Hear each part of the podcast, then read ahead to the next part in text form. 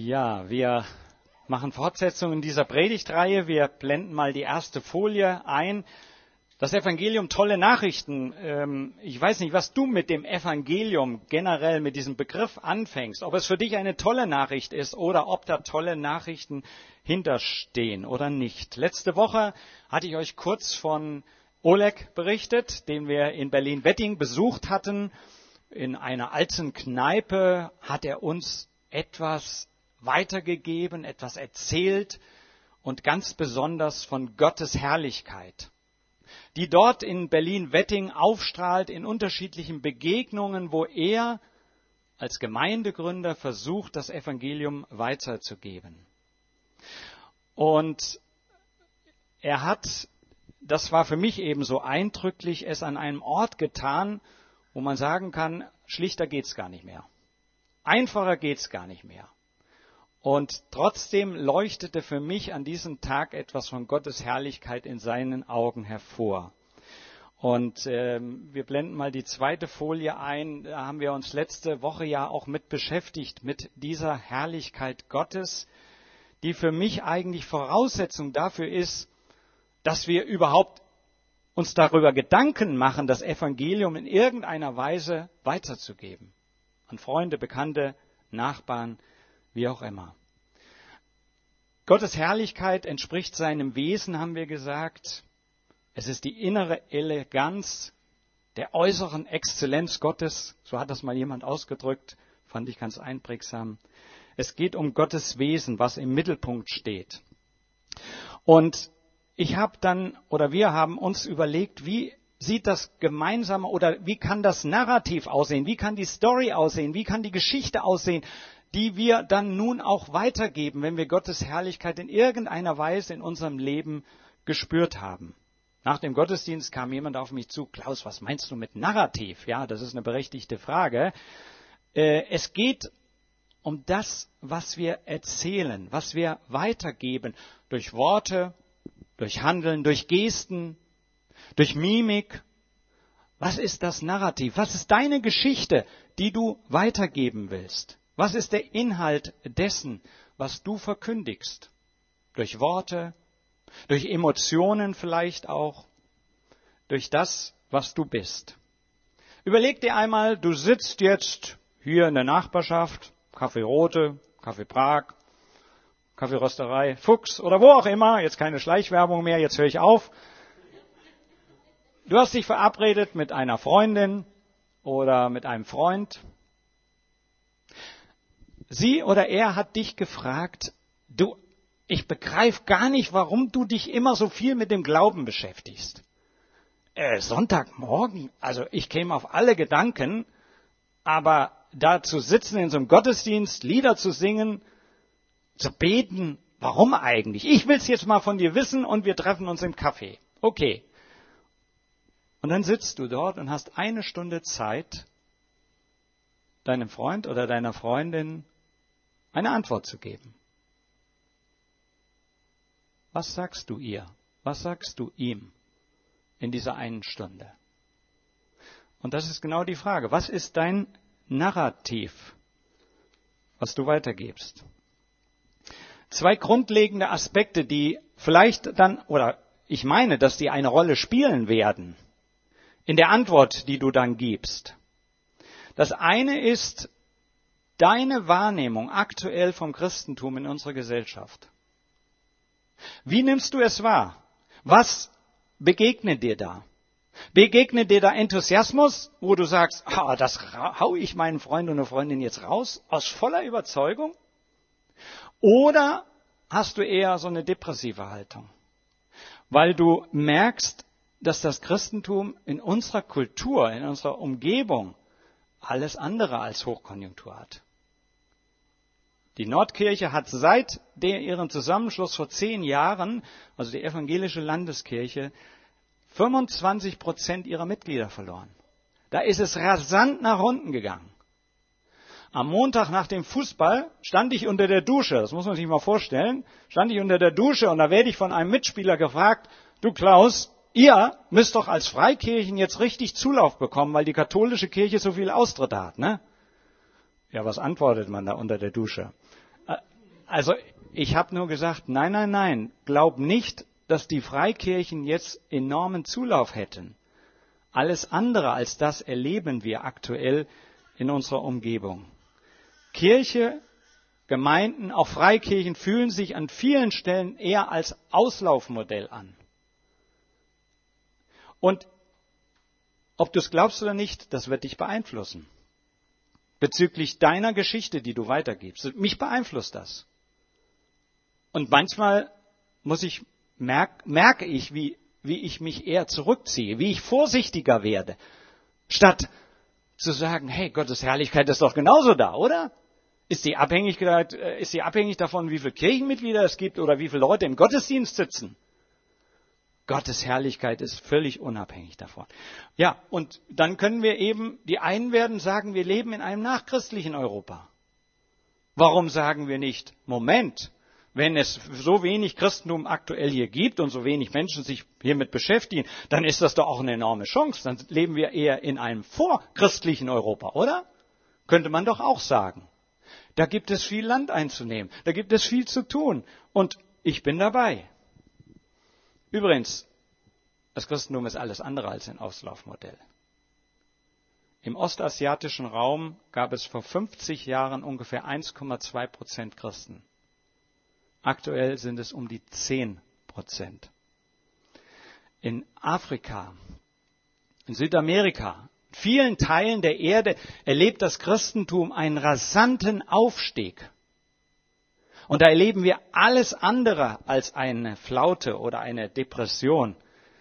Ähm, Alexander Gard zum Beispiel schreibt in seinem Buch Untergehen oder Umkehren, warum der christliche Glaube seine beste Zeit noch vor sich hat. Also, auch das kann uns bestimmen, beeinflussen, wenn wir mit unserem Freund dort im Café sitzen und mit ihm drüber reden. Und noch ein zweites, das deute ich nur ganz kurz an, das äh, macht die nächste Folie deutlich.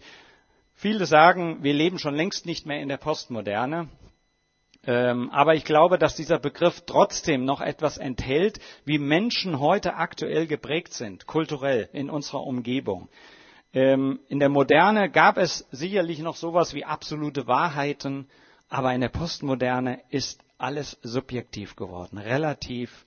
Äh, da kommst du nicht sehr weit, wenn du sagst, Jesus Christus ist der einzige, der einzige Weg zu Gott und das ist die absolute Wahrheit und nichts als die Wahrheit, dann hast du den postmodernen Menschen in der Regel schon verloren, weil der ganz anders tickt, weil der ganz viele Wahrheiten kennt.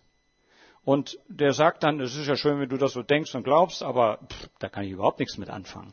Also ich will nur hier mit dieser Folie deutlich machen, ich gehe das jetzt nicht einzeln durch, dass Menschen natürlich von dem Denken, was in den Medien verbreitet werden, dass sie davon beeinflusst sind und dass wir an der Stelle uns einfach auch Gedanken machen, wie und was wir dann auch weitergeben, wenn wir dort sitzen und unseren Glauben, von dem Glauben etwas berichten wollen. Der Mensch von heute ist völlig anders geprägt als noch vor 30 Jahren. Und jetzt steigen wir ein in den Begriff der Liebe, das, was äh, Annemarie schon so auch in der Textlesung uns vor Augen gemalt hat, die Verse aus dem ersten Johannesbrief, Kapitel 4, Vers 7. Ihr Lieben, wir wollen einander lieben, denn die Liebe kommt von Gott. Und wer liebt, hat Gott zum Vater und kennt ihn. Wer nicht liebt, kennt Gott nicht, denn Gott ist Liebe. So ist Gottes Liebe bei uns sichtbar geworden. Gott sandte seinen einzigen Sohn in die Welt, damit wir durch ihn das wahre Leben bekommen. Die Liebe besteht nicht darin, dass wir Gott geliebt haben, sondern dass er uns geliebt hat. Und er hat seinen Sohn gesandt, der hat unsere Schuld auf sich genommen und uns somit Gott versöhnt. Liebe als eine Möglichkeit des Narrativs unserer Geschichte, die wir dort weitergeben. Liebe als ein zentraler Punkt. Liebe, die in ihrer Einzigartigkeit alles überschreibt, was wir bisher mit Liebe in Verbindung gebracht haben. Bibelkenner wissen, dass Liebe ja im Neuen Testament ganz unterschiedliche Begriffe hat. Wir haben nur einen. Aber da gibt es die freundschaftliche Liebe, die eher erotisch geprägte Liebe und die Liebe, die Agape, die höchste Form der Liebe, die wir im Abendmahl zum Ausdruck bringen, die auch hier verwendet wird. Liebe kommt von Gott. Es ist eine weitaus tiefergreifende Form der Liebe, als wir sie jemals uns ausmalen können. Und ich glaube, das wäre ein wichtiger Ansatzpunkt dort im Café, davon zu reden. Und vielleicht auch davon zu reden, wie sich diese Liebe in deinem Leben gezeigt hat. Und vielleicht auch deutlich zu machen, dass diese Liebe völlig unabhängig davon ist, wie du persönlich, aber auch wie dein Gesprächspartner zum Beispiel gezeugt wurde. Ob er ein Betriebsunfall ist, ob er gewollt und gewünscht war von seinen Eltern oder ob er nach einer Vergewaltigung auf die Erde kam. Diese Liebe überwindet oder dringt viel, viel tiefer durch und gilt jedem, jedem Menschen der über acht Milliarden auf dieser Erde. Am Donnerstag sah ich in den Tagesthemen einen berührenden Bericht über die Jesiden im Irak.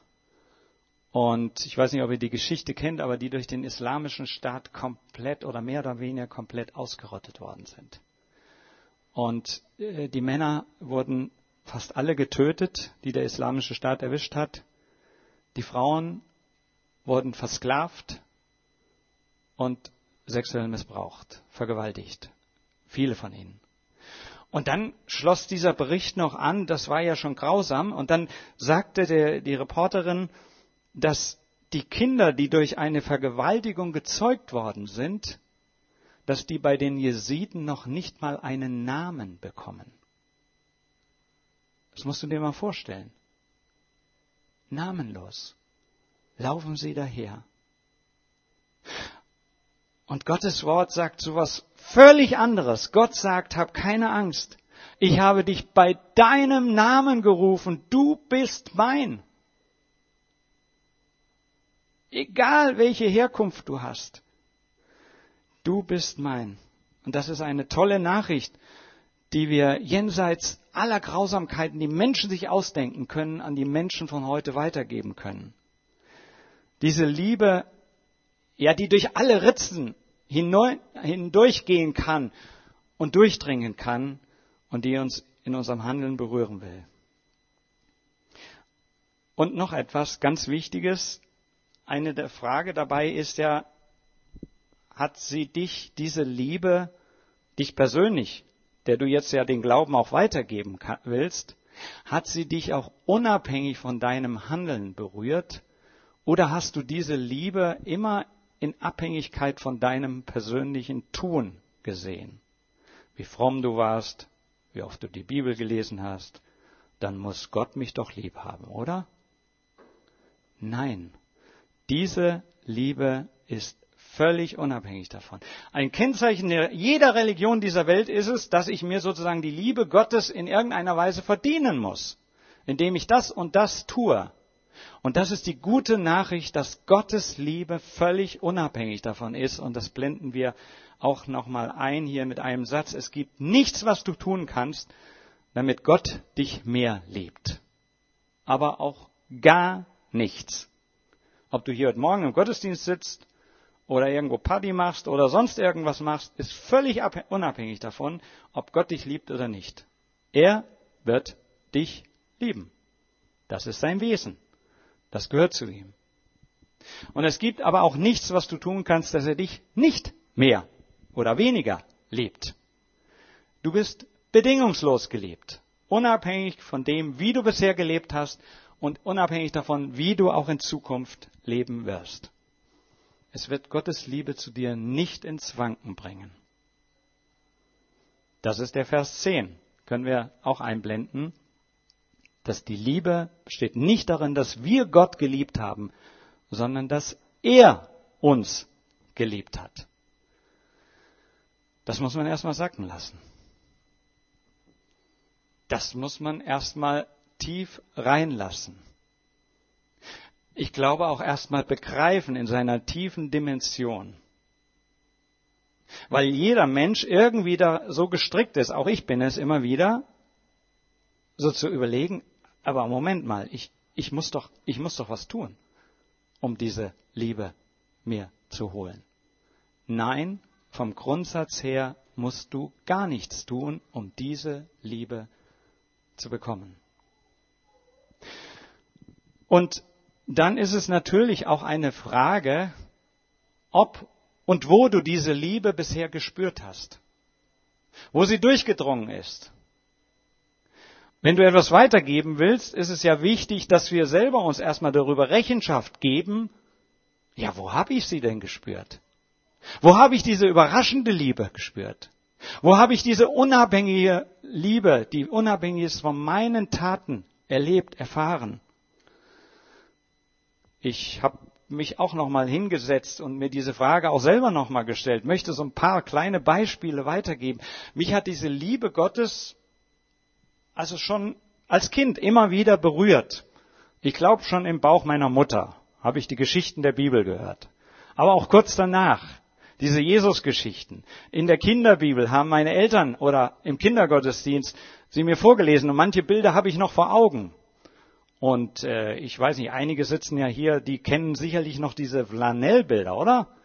Kennt ihr das noch? Und äh, wir hatten ein Zelt äh, in unserem Ort stehen und dann kam eine Kindermissionarin und die hat mit leuchtenden Augen uns diese Jesus-Geschichten weitergegeben und dann diesen Jesus da an die Flanelltafel und die Jünger und, und oder den Blinden und den Lahmen. Und so habe ich natürlich ganz viel schon Gottes Liebe in dieser Person von Jesus Christus kennengelernt. Und das hat mich auch ein Stück begeistert. Und ich habe auch selber ja diese Liebe für mich so angenommen. Und dann gab es auch in meinem Leben, auch in dem Leben unserer Familie, dort in dieser Wassermühle, als wir, wo wir, wo ich aufgewachsen bin, auch geboren wurde, gab es so viele unterschiedliche Erfahrungen, die wir gemacht haben. Ein Beispiel, dass eines Tages wir beim Mittagessen sitzen und einige Rauchschwaden vor, vor dem Küchenfenster langgehen. Und mein Vater sofort dachte, Moment, ich habe doch da eine Maschine gewartet in der Mühle. Und er rennt raus und sieht auf einmal, wie es brennt in der Mühle. Aber nicht nur, dass die Windrichtung an diesem Tag genau die richtige war, wenn sie nämlich andersrum gewesen wäre, hätte das Feuer viel mehr Zeit gehabt zu brennen, sondern dass in dieser Zeit genau ein, ein Campinglager mit 30 Jugendlichen vor unserer Tür auf der Wiese war und sie auch dann den Rauch sahen und jeder eine Schüssel, einen Eimer nahm und wir aus dem Fluss sozusagen das Wasser nehmen konnten, dann eine Wasserkette bilden konnten, sodass das Feuer eben nicht weiter Nahrung bekam und wir das Feuer in Schach halten konnten, bis die Feuerwehr eintraf. Auch so für uns ein Liebesbeweis Gottes gewesen, dass 98 Prozent des Gebäudes völlig unbeschadet geblieben sind. Der größte Schaden war übrigens der Wasserschaden. Wie so immer wenn dann aus dem fünften Stock das Wasser in den vierten und dritten, zweiten und ersten Stock runterrieselt. Aber dann sind noch so viele andere Liebesbeweise, dass man plötzlich überrascht wird, zum Beispiel durch eine Geldspende von irgendjemand, der uns was Gutes tun will. Oder eine Geschichte habe ich noch für euch. Gesundheit. Das war das Jahr 2008. Ich sitze im Büro und bekomme einen Anruf hier sind die Schuriner Engel. Schuriner Engel? Ich dachte sofort, da will mich einer verkohlen, da will einer den Pastor mal verkohlen und deutlich machen, dass es sowas wie Engel hier auf dieser Erde gibt oder Nein, äh, wir sind die Schweriner Engel, eine Organisation, die für Haushalts, äh, also für Ordnung im Haushalt und für Putzdienste sorgt. Äh, es gibt einen anonymen Spender, äh, der möchte Sie beglücken. Das war das Jahr, als unsere Zwillinge geboren worden sind. Und so bekamen wir mehrere Jahre lang für drei Stunden in der Woche einen Reinigungsdienst gratis gestellt. Gottes Liebesbeweise sind manchmal ganz praktisch. Hast du so einige aus deinem Leben, die du vielleicht dort im Café weitergeben möchtest? Gott ist Liebe und die Liebe kommt von Gott. Und Gottes Liebe ist bei uns sichtbar geworden, sagt Johannes. Sie ist spürbar, sie erlebbar geworden. Sie ist kein Hirngespinst. Sie ist nicht so ein dunkler Nebel, der wieder gleich weg ist, sondern sie ist real erfahrbar. Gottes Liebe ist bei euch sichtbar geworden. Die nächste Folie, Vers 9 in unserem Text. Gott sandte seinen einzigen Sohn in die Welt, damit wir durch ihn das wahre Leben bekommen. Damit wir durch ihn das wahre Leben bekommen. Also Gott hat offensichtlich an deinem Leben und auch am Leben deines Gesprächspartners ein Interesse. Er möchte, dass das echte, das wertvolle Leben zum Vorschein kommt. Er ist nicht nur der Schöpfer, der Initiator, der Urheber des Lebens, sondern auch der Bewahrer des Lebens, Begleiter des Lebens. Wir sollen also durch Jesus leben. Man könnte übersetzen, wir sollen durch Jesus lebendig sein. Wir sollen durch Jesus am Leben bleiben.